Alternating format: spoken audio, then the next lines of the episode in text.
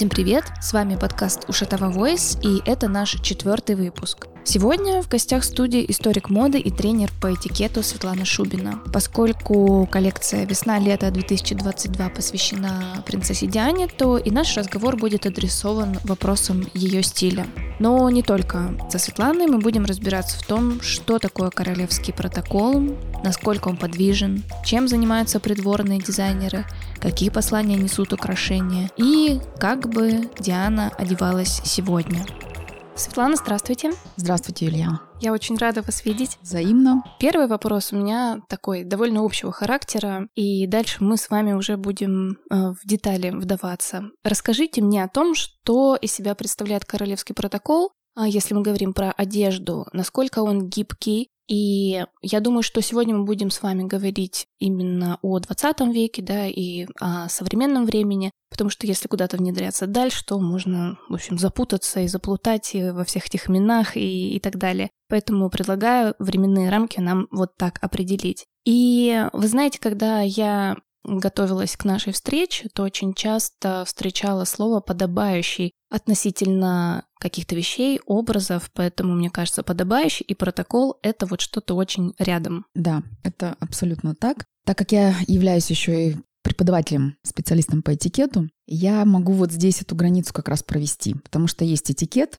это, безусловно, это правило, конечно, это к правилам относится. Но этикет — это более гибкая такая субстанция, назовем это так, он очень ситуативен, контекстуален. То есть в зависимости от ситуации можно так или иначе и даже правила где-то нарушить. А когда мы слышим слово протокол и подобающее, это все говорит о том, что вот здесь как раз-таки ну, нет. Нет э, места никаким изменениям, послаблениям, потому что это вот, ну, как закон и все. Вот это протокол. Потому что, например, в параллель с королевским мы можем вспомнить, ну, вообще всплывает сам по себе дипломатический протокол, например. Да. И там тоже нет каких-то, э, знаете, вариативов поведения, контекстности или ситуативности. Нет, вот принято вот так и, и, и не иначе. Флаги ставятся так, и они не зависят от там, настроения чего-то или какой-то, какого-то контекста. И здесь то же самое, королевский протокол. Как это отражается на дресс-коде? И вот что интересно, если кто-то из королевской семьи нарушает этот протокол,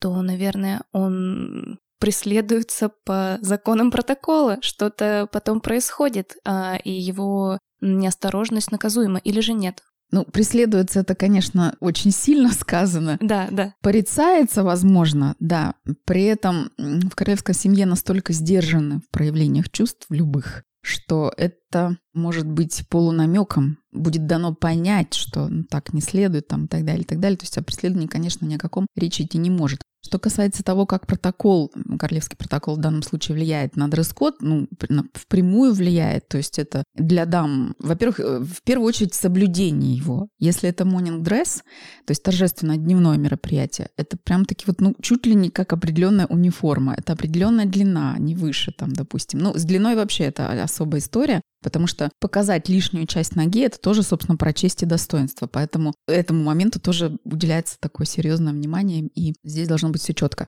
Закрытое, максимально закрытое тело. Естественно, элегантность для дам. Это, естественно, предпочтение к там, платьям и женским формам одежды, именно традиционализм. То есть традиция, честь, достоинство, элегантность. Наверное, это вот те эпитеты, которые можно отправить вот к дресс-коду по королевскому протоколу. То есть вы говорите, что протокол относительно того же дресс-кода, он никак не меняется, но все равно, мне кажется, внутри даже этих правил а, может быть какое-то варьирование. И мы можем наблюдать, я думаю, это очень хорошо на примерах а, членов, членов королевской семьи, потому что меняются модные тенденции в том числе. И я читала о том, что Елизавета, например, очень много себе позволяет, да, вот с точки зрения выражения собственного стиля, который часто не откликается на веяние моды. То есть она очень самодостаточна в этом, при том, что кто уже помладше, те как бы наиболее тонко этому всему соответствуют. Но тем не менее, ее стиль, он все равно менялся как бы от десятилетия к десятилетию, потому что правит она уже очень долго. Поэтому можете ли вы сказать, что вот есть какие-то бунтари да, которые все равно так и хотят нарушить эти правила. И им это удается, а потом даже кто-то, может быть, следует э, этим нарушениям. Прежде всего, должна сказать, что Ее Величество дама уже достаточно такого преклонного возраста, и естественно, что ее стиль менялся от десятилетия к десятилетию, и сейчас она настолько вот в статусе и в возрасте таком, что она может действительно позволить себе вот следовать просто выбранной концепции. И вот эти ее цветные наряды, которые вот, ну, тотал желтый, например, или там тотал сиреневый. Во-первых, это делается со смыслом всегда, потому что когда ее величество показывается на публике, есть так, ну, такая цель, чтобы ее увидели, и максимально большое количество людей. И у людей есть такая цель и желание увидеть королеву. Они когда прибывают, допустим, на какое-то ну, мероприятие или не знают, что пройдет королева, они ее хотят увидеть. Прям, они хотят понимать четко, что это вот. Поэтому ее стиль должен быть абсолютно узнаваемым, в этом смысле ярким. То есть цвета, они призваны как раз-таки вот ее обозначать, собственно. Здесь не очень какой-то большой такой вариатив. Это прямые платья прямого покроя, это пальто. То есть это такое вот все э, очень спокойно, э, что касается силуэтов, например. А что касается бунтарей. Бунтари, конечно, были.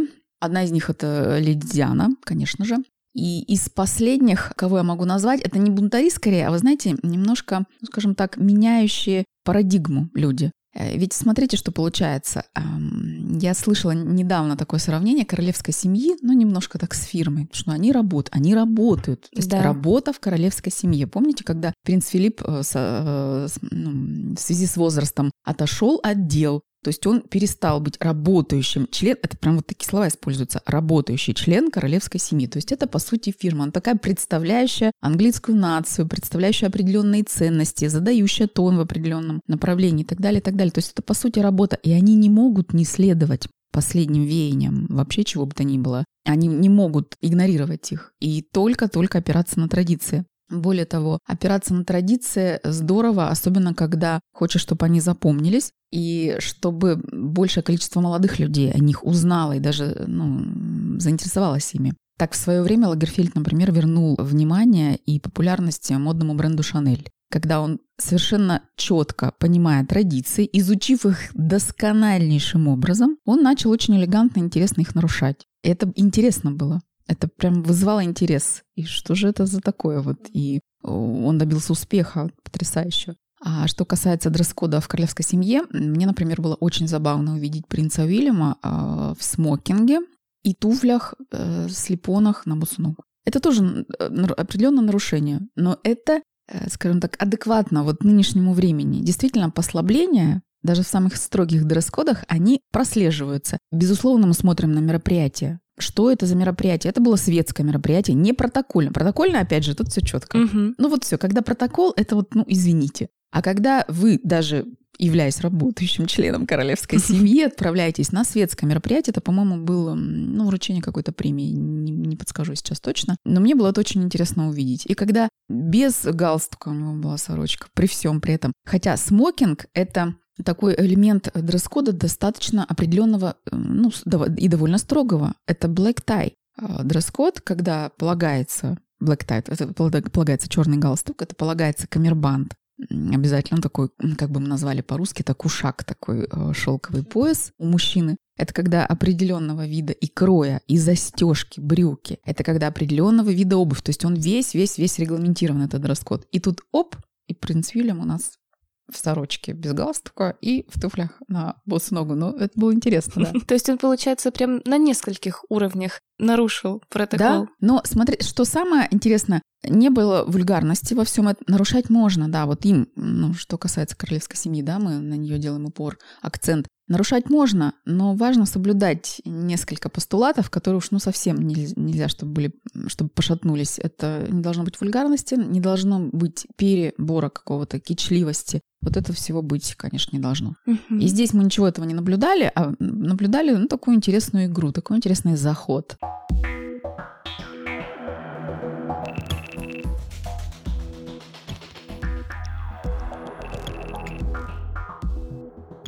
Мне, знаете, было интересно всегда узнать о том, как выбираются консультанты по гардеробу, ведь у каждого члена семьи все равно есть такой консультант. Я даже вот, знаете, пытаюсь представить, приходит человек на работу устраиваться консультантом, да, может быть, вы знаете, мало ли, как проходит подобного рода собеседования, должны ли они сдавать какой-нибудь, может быть, экзамен, да, на знание там тех же самых правил. Как это происходит? Насколько, может быть, становятся легендарными впоследствии эти люди, известными? Приходят ли они из модных домов? Или же на это есть какой-то определенный запрет и ограничение? То есть откуда приходят эти люди? Как правило, члены королевской семьи сами какую-то выборку делают, и нужно для этой должности однозначно нужно доверие. Для того, чтобы ее занять, нужно вызвать доверие этого члена семьи. Как правило, это проверенные люди, это рекомендации. У королевской семьи очень много советников, и по очень многим вопросам поступают э, рекомендации и советы. И, конечно же, здесь личное предпочтение, оно играет роль.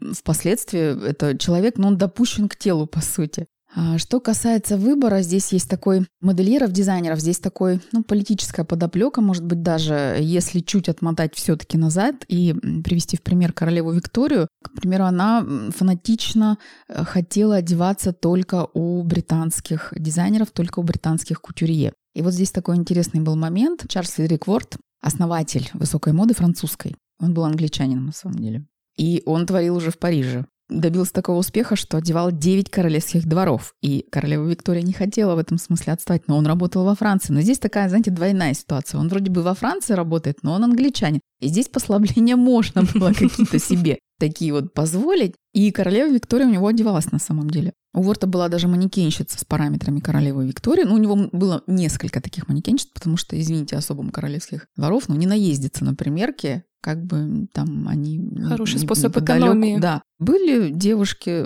Чарльз Фредерик Форд вообще изобрел, можно сказать, профессию манекенщицы. И э, были несколько девушек с параметрами того или иного члена королевского дома, и отшивались вот по, по их фигурам, отшивались, отправлялись вещи. И вы знаете, есть такой момент приверженности все-таки, ну вот своим, да, как я уже сказала, и в определенные моменты истории это были, были ну, определенные личности. Например, во время Второй мировой войны королевскую семью одевал Хартнелл. Это прям таки вот был модельер, одевавший королевскую семью. Несмотря на то, что мужчины, долгое время мужчины в королевской семье, они придерживались того, что они просто ходили в военной форме. И, и собственно, все. Ограничивалось все этим. Да, без, без вариантов. Женские, да, модели создавались, конечно же. А впоследствии вообще можно наблюдать такую тенденцию, когда один дизайнер одевал всю королевскую семью? На протяжении всей жизни всю ну, нет таких прецедентов, вот, не Тоже могу интересно сказать. Кстати. Да, скорее всего, это могут быть разные. Э, на самом деле привязки одной четкой, это, это, это по многим соображениям ну, нецелесообразно делать.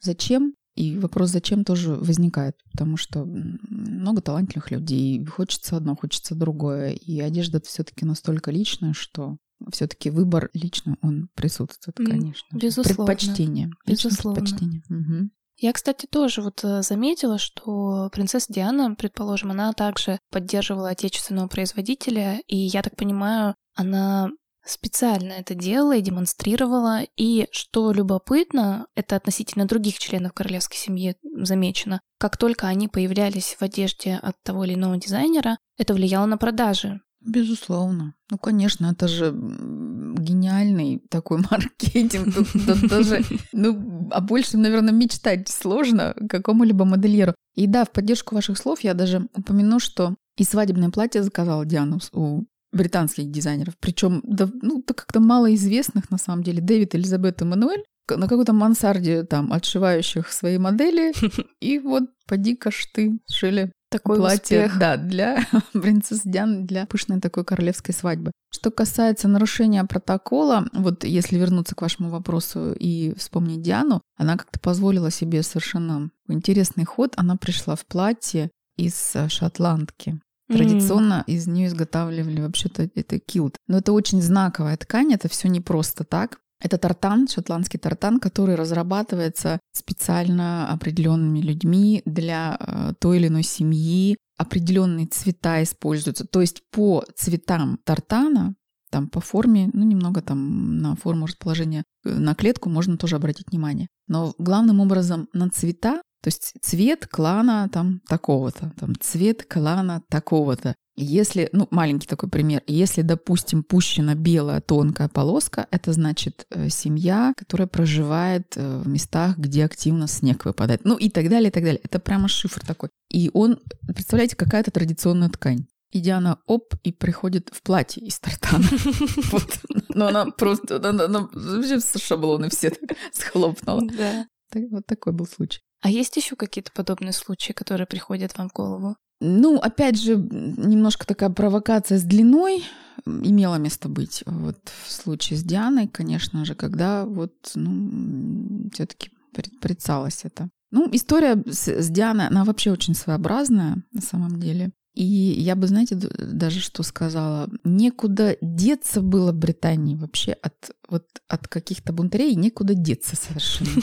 Если вы вспомнить историю моды, на моду же с определенного времени очень влияли субкультуры очень влияли. В истории моды наступил такой период, когда она перестала, ну, скажем так, спускаться сверху, что ли, а когда она начала очень много брать с улицы идей каких-то, идей направлений. И когда вот эта эпоха пришла, на моду очень стали сильно воздействовать субкультуры. А субкультура, ну, это какая-то альтернативное течение, да, молодежное, угу. которое имеет под собой определенную идею, определенную идею времяпрепровождения, определенную какую-то свою такую маленькую, ну, философию, какие-то идеалы свои, и, соответственно, как, как следствие форму одежды. То есть это как вот некий бун, бун, бун, бунтарство, нек, некий нонконформизм. Вот принято так, да, а мы сделаем вот по-другому. И вот давайте поразмышляем с вами на тему, на вопрос, может быть, он у вас готов. Почему множество субкультур родилось в Англии?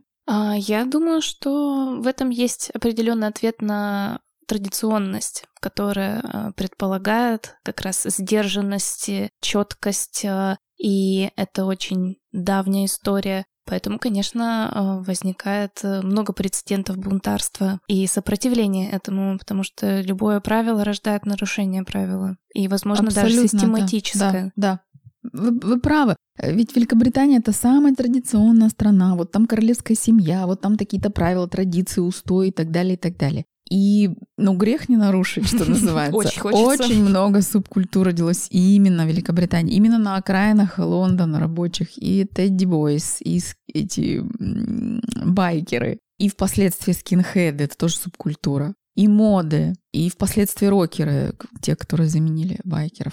И, соответственно, королевская семья как отражение всей этой жизни, ну, но она не могла, она без шансов было у нее получить какого-нибудь бунтаря и в своей собственной среде. И это, ну вот, если говорить о Диане, то это она, конечно, была. А, Но ну, мне кажется, что в этом ведь есть в том числе близость к народу и тоже доверие, когда какие-то подобные бунтарские черты перенимаются, и если королевская семья становится более гибкой, то и люди в стране начинают воспринимать ее несколько иначе. Эм, да, и вы знаете, о чем с уверенностью можно сказать? О том, что мы с вами не знаем и вряд ли узнаем какие-то вот, ну, все тонкости и всю подоплеку. Просто чем дальше узнаешь современный мир, тем больше вот ну, такие вариативы просто приходят как именно как версии, как гипотезы. Сейчас даже вот можно подумать, а не было ли это все спланировано вообще? Да, Потому да, что, да. да, мы вот здесь, мы держим традиции, мы держим лицо, мы держим страну, мы соблюдаем права.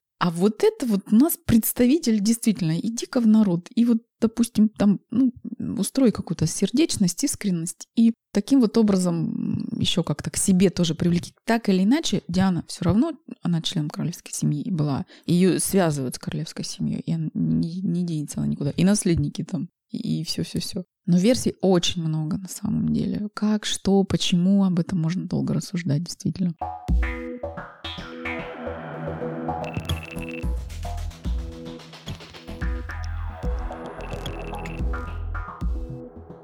Ну вот возвращаясь опять же к вопросу дресс-кода, а, мне интересен момент э, с цветом и с принтами, которые присутствуют в одежде. И есть ли, предположим, запрет на какой-то цвет и принт? Я понимаю, что все очень ситуативно, вдруг есть вот подобного рода правила, которые нам могут быть, ну, недоступны так просто, непонятны, поскольку мы находимся в другой культуре. Ну, здесь мало что непонятного, прям мало что непонятного. Если я перечислю сейчас некоторые правила, они нам все Э, ясны, знакомы, и мы совершенно спокойно можем их же и придерживаться, собственно. Что касается принтов, это ну, минимум принтов, на самом деле. Вот мы сколько бы не видели представителей королевской семьи, по одежде ну, нет практически принтов, очень мало. Так, какие-то нюансы, какие-то вкрапления маленькие. То, что считается таким безусловным, но это, конечно, не будет там леопардовые принты. Animal принты, то есть они практически не используются. Это в основном однотонность. Это цвет.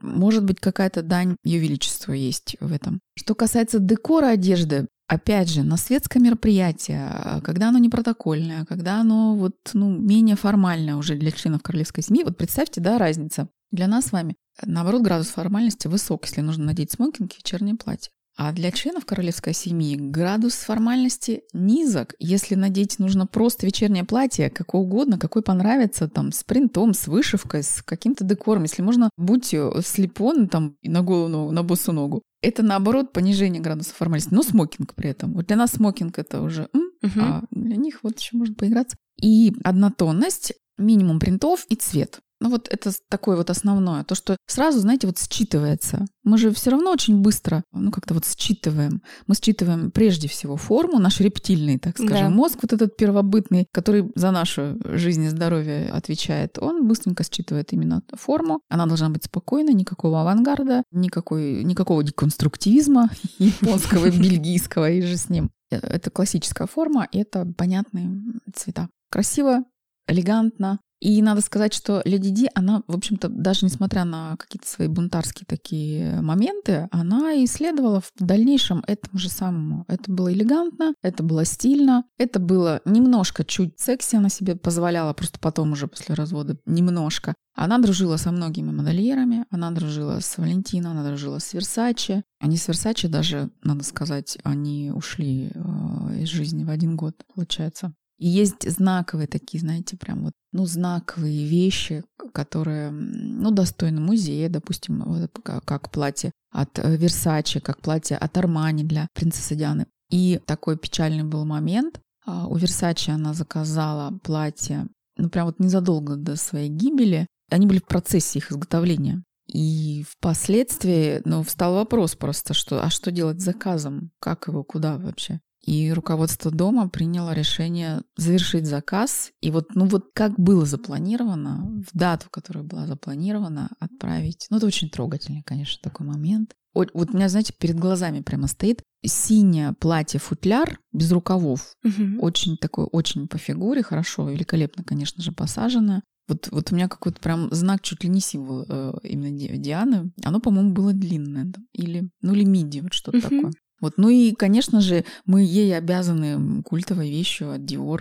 Это тоже за это большое спасибо, собственно говоря. Не знаю, когда мы сможем так легко приобретать и использовать. Ну, надеюсь, что все уладится. А известна ли судьба этого платья? Ну вот доподлинно сейчас не могу сказать. Оно, возможно, займет место музея Виктория и Альберта, возможно там, где э, храня или ну, где-то займет место неподалеку от свадебного платья принцессы Дианы, потому что оно, оно вот, ну, выставлено, оно уже как, ну, как исторический такой элемент, а оно уже выставлено, да. А вот что касается украшений, есть ли какая-то тоже определенная традиция в этом, быть может, э, какие-то семейные реликвии, которые передаются. Они точно есть. Вот просто мне интересно, чтобы вы про это рассказали и внимание на это обратили. И есть ли украшения, которые вводятся в моду кем-то из членов семьи, потому что это как раз их личное предпочтение. Вот я, например, когда думаю про Диану, я сразу же думаю про жемчужные бусы, э, либо про очень крупные серьги. И мне интересно здесь вас послушать, есть ли вот какая-то преемственность и в ком есть определенная индивидуальность, которая впоследствии очень ассоциируется с конкретным человеком. Что касается украшений, э, я бы, конечно же, упомянула в первую очередь и из уважения, и по протоколу, и по этикету, конечно же, украшения Ее Величества, здравствующей а, королевы Елизаветы II, и здесь очень интересный момент ее язык брошей. Это просто отдельная тема для изучения. Я думаю, что кто-то ну, посвятит труд какой-то когда-нибудь вот именно этой стороне истории ювелирных украшений, потому что Ее Величество, она ну, просто разговаривает с помощью этих брошей. Можно понять ее настроение, можно понять ее отношения. Если там брошь подарена отцом, и вот это что-то трогательное и с изображением сердца, это один момент. Если это лев, если это где-то немножко фрагмент стрелы там или что-то, это уже другой момент.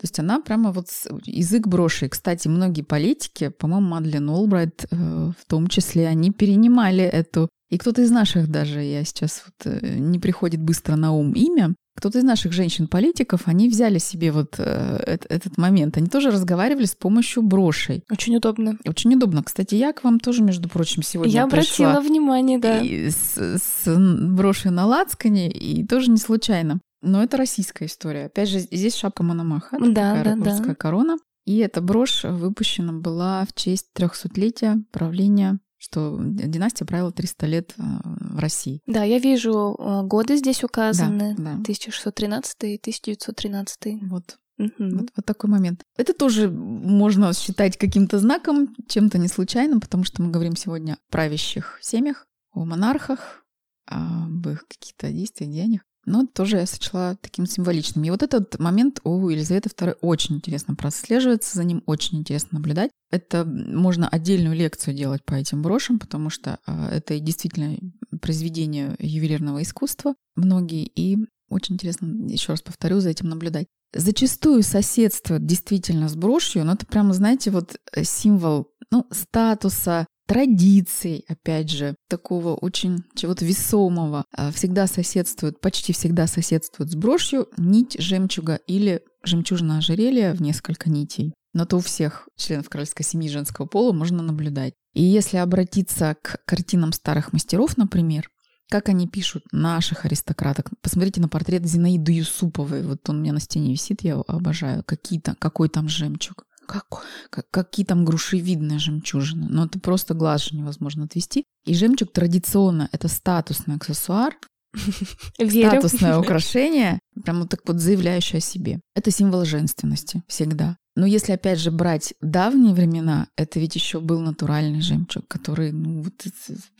прямо забирали у моря, из недр забирали, доставали. Это было потрясающей красоты действительно украшение. Очень ценное, невероятно ценное. Дорогое, безусловно дорогое. Представьте длинную нить жемчуга натурального. Ну, деревеньку, наверное, маленькую можно было за такую нитку легко я приобрести, думаю. да. Угу. И что касается Дианы, она подхватила, собственно, эту тенденцию. Как раз-таки вот броши я не помню у нее, ожерелье часто, да, крупные серьги часто, но и тут опять же можно смотреть на стиль. Диана же, она была молодой женщиной. Она молодая женщина, вышла замуж, 81 год, э, свадьба, и это стиль 80-х. Вспоминайте, в то время Маргарет Тэтчер, как выглядела. Хорошо помню. Крупные украшения, действительно. Да. Крупные какие-то аксессуары такие вот, знаете, весомые. Это же было десятилетие работающих женщин. Это было десятилетие, когда армии работающих женщин просто вот вышли на авансцену. И Армани их всех э, дружненько одевал вот в эти деловые костюмы, эти широкие плечи, эти крупные украшения, желательно узнаваемых э, ювелирных марок, потому что брендомания как раз вот 80-е годы она превратилась в новый вид досуга, по сути. Это вот брендомания, шопинг, вот, вот это вот. И все марки, кто успели до этого времени сделаться узнаваемыми, ну, то есть, знаете, код такой. Опять же, свой среди своих. Нужно было, чтобы вас быстро узнали, чтобы с вами захотели иметь дело. Поэтому это Cartier, э, это Ван Клифф, это Шанель, сумка вот эта, там, да, 2,55 культовая. Это ручка Монблан, это платок Эрмес, это, ну, вот все, знаете, вот прям такой вот... По полочкам разложить. Да-да-да-да-да. И Диана, так как вот она в 81 году вышла замуж, и это стиль 80-х, да, пришелся на вот время ее замужества, и мы видим, да, мы видим крупное украшение, и мы видим обилие желтого металла, такого, это золото, либо там замена какая-то, но этого много. И действительно, одни из ее знаковых серег, тоже я хочу э, их упомянуть, упомянуть о них отдельно, это грушевидные жемчужины, крупные, да, это тоже присутствует. И, конечно же, вот опять, если любить, если коснуться цвета, она, конечно, любила очень синий цвет, совершенно правильно любила. Синее платье мы уже упомянули сегодня, ну и камень в ее кольце обручальном, это сапфир, это тоже синий цвет. Безусловно, да, конечно же, да, потому что подчеркивает цвет глаз великолепно. Еще не упомянула тиары. Да. И вот знаете, пользуясь случаем, я скажу здесь, что Тиара — это очень знаковый, очень статусный, это можно даже сказать аксессуар, это не украшение. Это очень статусная вещь, очень важная, очень знаковая, и ее вот просто так, извините, нацепить и чего-то там куда-то пританцовывать, ну, сложновато. Опять же, если вы это делаете, вы просто отдаете себе отчет. Это не запрещено, не наказуемо, за это никто никак преследовать да, не, не будет. Но для того, чтобы было больше понимания, тиара — это знак принадлежности к высшему правящему классу, либо к аристократии, и носится она только замужними дамами, и в идеале, конечно, совершенно прекрасно и замечательно, если она еще получена, ну, в подарок, либо по наследству передана. Вот от матери, от бабушки. Вот это классический, это канон, можно сказать, что это канон ношения и вообще отношения вот к этому предмету. И тиар знаменитых культовых, а, известных. Это э, Тиара Мари Тескской, например, вот, э, которая, естественно, у Елизаветы II сейчас в распоряжении имеется. Это одна из вот знаковых, э, например, тиар. И по наследству передают, и по Меган Маркл досталась какая-то тиара. То есть это, это прямо вот ну, не просто так все. Это не шутки никакие, это очень важная вещь. Ну, интересно, что Меган досталась тиара с учетом всей истории. С учетом, да. да. Но она досталась ей на заре вхождения в королевскую семью. Кто же думал, что эдак все обернется. Да, это правда так. А вот вы можете назвать в том числе мужские украшения от королевской семьи? Есть ли тоже эта линия? Чем она может быть примечательна? Мужские украшения, ну, не могу сказать каких-то особенных, кроме обручальное кольцо и ордена. Вот те, наверное, упор больше на это делается, на ордена у членов королевской семьи мужского пола, потому что они все прошли военную службу каких-то родов войск, праздность никогда не приветствуется. Это, по-моему, вот великолепная та традиция, которую нужно вот, ну, ну, на всех уровнях общества просто внедрить. Не, праздность не приветствуется. Ну, должно быть какое-то умение что-то делать. Как мы знаем, да, принц Филипп, например, он был замечательным пилотом. И все, что связано с этим, было вот в его, э, на его мундире. Mm-hmm. Какие-то ордена и знаки. Знаки отличия, скорее, больше. Даже не украшения, не что-то какая-то там ювелирка, а знаки отличия. Ну, там либо что-то памятное.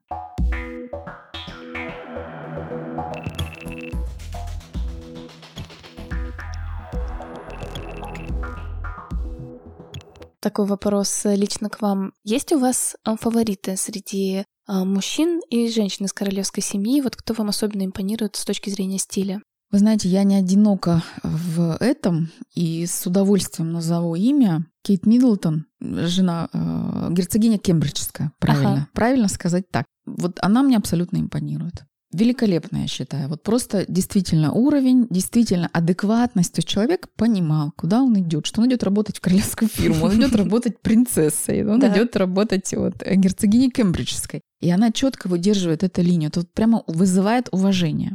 Это вызывает уважение. Соблюдено, соблюдено всегда все четко, все выдержано, все ровно, в соответствии, подобающим образом. Вот все, что там мы прежде до этого перечисляли, это все можно к ней отнести. Она молодец, конечно. Она молодец, прямо умница, красавица. Браво.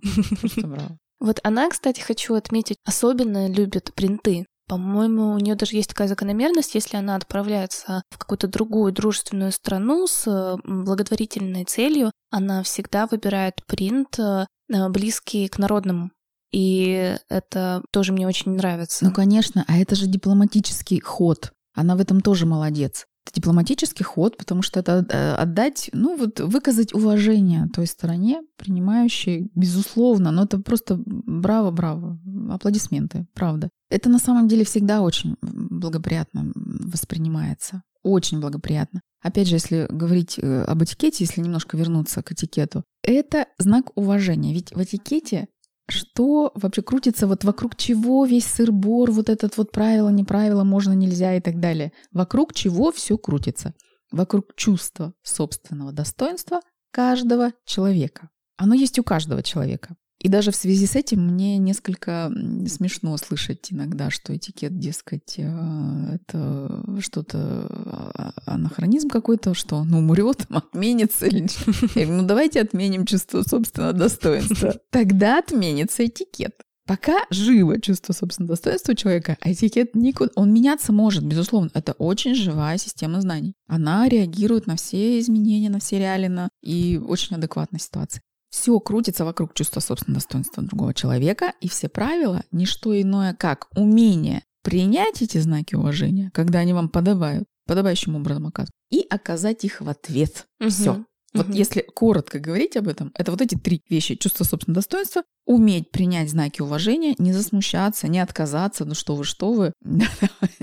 Вовсе я не прекрасно выгляжу, я, собственно, ну и так далее. И оказать в ответ тоже. Есть определенная система э, этих знаний, и как это делается, как принять и как оказать в ответ те знаки уважения. И то, что делает Кейт Миддлтон, вот это об этом. Она вокруг чувства собственного достоинства людей, встречающих ее на данной территории, которые, естественно, находятся в своей культуре, она отдает дань им, их истории, их культуре и им как, как людям, как стране. Если позволите, я даже упомяну здесь нашего политика. Периодически они как-то, видите, от политики никуда в последнее время. Как когда я слышу, я вне политики, я политизирован. Да как это сейчас невозможно, мне кажется, сделать. А Валентина Матвиенко в одной из арабских, э, арабских стран, она очень хорошо собралась на ней был вот закрытый костюм, а такой восточный стиль, то есть это такие брючки и ну, туника, там платье. Головной убор именно накинут на манер вот восточной жизни. Это просто, знаете, такой вот, ну, намек, символ. Это было великолепно воспринято, конечно. Это молодец она угу. тоже.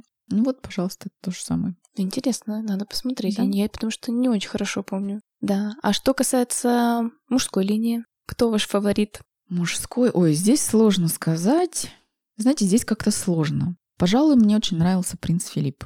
Наверное, вот так. Ну, есть всегда нюансы, которые какие-то нравятся, а какие-то вот, ну, как-то бы их нивелировать. Принц Филипп во всех отношениях прекрасен, замечателен, но был несколько жестковат в личном общении. Вот, пример, это случай, когда относительно принцессы Дианы он не поговорил с сыном, а ну, чуть ли не письмо ему написал, что вот общение теплое, близкое как-то было не, не в части. Вот, но это, это жаль.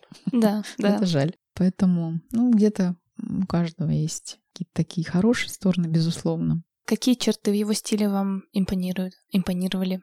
Черты в его стиле? Ну, выдержанность, опять же, такая мужская элегантность, собранность, мужество. Вот в нем чувствовалась какая-то такая вот мужественность, действительно. Может быть, это накладывало отпечаток, что он действительно такой вот был из военных, что называется, да, по призванию даже можно сказать, не просто для галочки где-то там фигурировал или отслужил, или получил как профессию там. Но это было вот в его стае, в его ДНК. Мужская элегантность такая, очень достойная, действительно. Про кодовые вещи еще вот у меня был такой вопрос. Есть ли какие-то вещи, которые входят в историю именно благодаря членам королевской семьи, да, вот про член, ну, как бы не про королевскую семью сейчас скажу, про Маргарет Тэтчер, например. Прямая ассоциация с ее сумкой-портфелем. Даже есть э, легенда, что когда она э, на важных встречах ставила эту сумку на стол, то все понимали, что все. Не забалуешь. Да, всем конец. И все боялись ее этого портфеля, портфеля железной леди. И вот можем ли мы выбрать какой-то такой тоже, какой-то элемент, аксессуар, который вот вошел в историю и впоследствии кем-то, может быть, перенимался для того, чтобы быть похожим на кого-то. Ну, смотрите, так как королевская семья, она, безусловно, работает, но она, знаете, работать должна больше представительствуя. А, наверняка вы сталкивались с информацией по фильмам, по публикациям, что члены королевской семьи, даже сама королева, они как будто даже, ну, условно говоря, не имеют права громко какие-то эмоции проявлять заявлять четко свою позицию, оценочные суждения давать какие-то. Это, ну, нет. У Маргарет Тэтчер другая была роль вообще. Она как раз-таки могла и должна была и позицию заявлять, рекомендовать жестко, допустим, какие-то вещи. Поэтому здесь и было место портфелю там и так далее. А члены королевской семьи, ну, они вот завуалированно могут только вот как-то выразить отношение, выразить уважение, вот как-то вот так, вот принтом, вот брошью показать э, отношение к стране, там брошь определенную надела Елизавета II, и Дональд Трамп и э, Мелания вот э, должны были считать, что это знак уважения к их стране. Что касается знаковой вещи, я как раз-таки упомяну все же отдельным образом вот эту сумку Леди Ди, которую отшили в 24 часа. Просто вот узнали, а, она собиралась с визитом, И модному дому Dior поставили в задачу вот что-то такое сделать интересное, значимое, знаковое. Ну, Диор, конечно, поступили великолепно. Они, конечно, оказали дань уважения э, Леди Ди. Безусловно, они все это сделали и назвали сумку в ее честь, конечно же. Но они зашифровали туда все символы модного дома Диор. Просто начиная от канажа, заканчивая вот этими овальными, э, овальной металлической фурнитурой, которая держит ручку, вот эти отверстия овальные, это намек на овальную коллекцию. Вот этот канаж, ну, простежка, попросту говоря, как они, простегана да, сумка. Да. Это рисунок плетения плетения соломкой спинок на первом показе Кристиана Диора 12 февраля 1947 года. То есть это такой символ Диор, который назван Леди Ди. Но, безусловно, это ну, такая культовая уже вещь и разные существуют вариации. То есть она продолжает жить и продолжает изменяться, и с ней происходят метаморфозы. Она от мала до велика уже создана и в разных материалах, в разных видах кож, и, конечно же, в разных цветах. Но это, пожалуй, вот такой прямо быстро приходящий э, на ум, причем многим, кто, тем, кто интересуется модой, кто связан с модой, вот эта вещь, пожалуйста, это привет от королевской семьи. Ну вот, хотя можно уже сказать, что косвенно Диана относилась да, королевской семье, по-моему, это после, да, ее развода случилось уже, но тем не менее это связано. Вы сказали про эволюцию сумки. Я думаю, что это будет хороший такой финальный, заключительный вопрос на сегодня. Если представить что принцесса Диана с нами сегодня. Вот как бы вы пофантазировали насчет ее новых образов, какие бы ей современные тенденции могли бы прийти, пришлись бы по вкусу? Это сложный вопрос, и, наверное, можно об этом много думать, но вот что прежде всего может вам вот прийти? Ну, гипотезу, скорее да. всего, можно выдвинуть. Не гипотезу, более того. конечно. Да. Ой, мне бы, знаете, тоже было очень интересно, что бы она думала и как бы она действовала в нынешней ситуации. Потому что, повторю, возможно, ну никого она не оставляет равнодушным. И так или иначе, какую-то допозицию, ну, все равно в том или ином случае приходится как-то занимать. Да, вот мне да. было бы, конечно, очень интересно, что бы она сделала. Но если брать во внимание ее, ну вот то, на что она сделала ставку, скажем так, на свою благотворительность, на свою какую-то вот искренность и близость э, к людям, к простым желаниям именно сближаться с ними. А я думаю, что это было бы что-то демократичное, выбор бы был какой-то демократичный. Я думаю, что она в том числе отдавала бы предпочтение и масс-маркету. Почему-то у меня есть такое внутреннее предположение. Это тоже про близость к народу, это тоже про какое-то единение со всеми. Вот здесь мне было бы интересно, какой бы бренд был бы у нее любимым. Вы знаете, возможно, и сюда же присоединяется бунтарство. То есть все составляющие, которые ее бы, ну, так или иначе характеризуют, да? Да. Близость к народу, искренность и демократичность, и бунтарство из угу. масс-маркета. Ну, это, это, было бы, да, это тоже... идеально было бы. Привет королевской семье такой был бы. Действительно, да. Ну вот, вот так пофантазировали, предполагали. Да. Спасибо. Я думаю, Спасибо что вам. да, мы на этой ноте закончим с вами. И пускай каждый пофантазирует на эту тему. Я думаю, что это э, хорошая такая платформа для фантазий. Посыл такой, да? Посыл, угу. да. Итак, это был четвертый выпуск подкаста Уштава Voice, и мы с вами не прощаемся. Заходите в гости, подписывайтесь на наш прекраснейший телеграм-канал Уштава Инсайт, следите за очередными выпусками и, конечно же, наслаждайтесь потрясающей новой коллекцией.